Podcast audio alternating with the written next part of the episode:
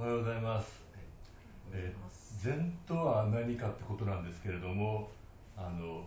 禅はこれこれのものだっていうイメージや考えを与えてしまうともうそれにとらわれてしまうんででここに私ら人間の大事な問題があって何かもうすでに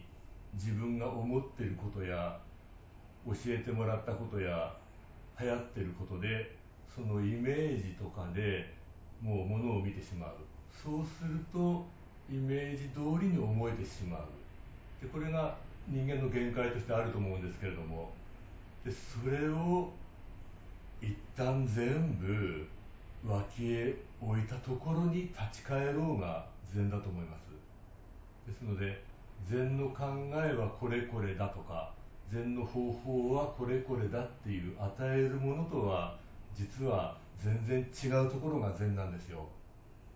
その言葉や考えやイメージでいかに私たち人間が捉えられているかとらわれているか。その恐ろしさに気づけば気づくほど元に立ち返る重要性が痛感されてくると思います、えーでそれであのなんていうかなまあ簡単に言えばそういう全ての方法を去る。でその時にあのそこから立ち上がる時に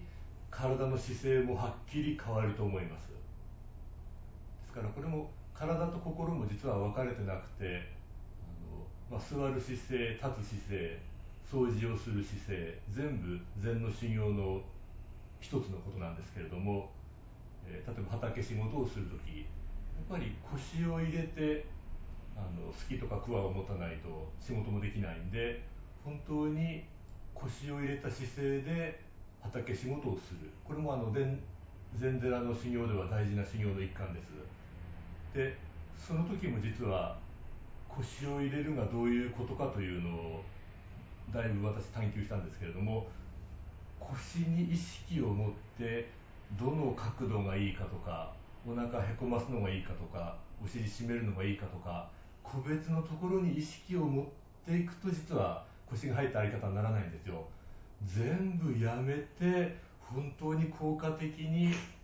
体道具が使える。その時に腰が入ります。腰が入ったあり方を貫くことができます。ですからこれも自分が持っている先入観を脇へのけたところから立ち上がる。そのあり方を貫く。というので体の姿勢も変わるわけです。で、まあ、この後座禅をしますけれども座禅というのも、まあ、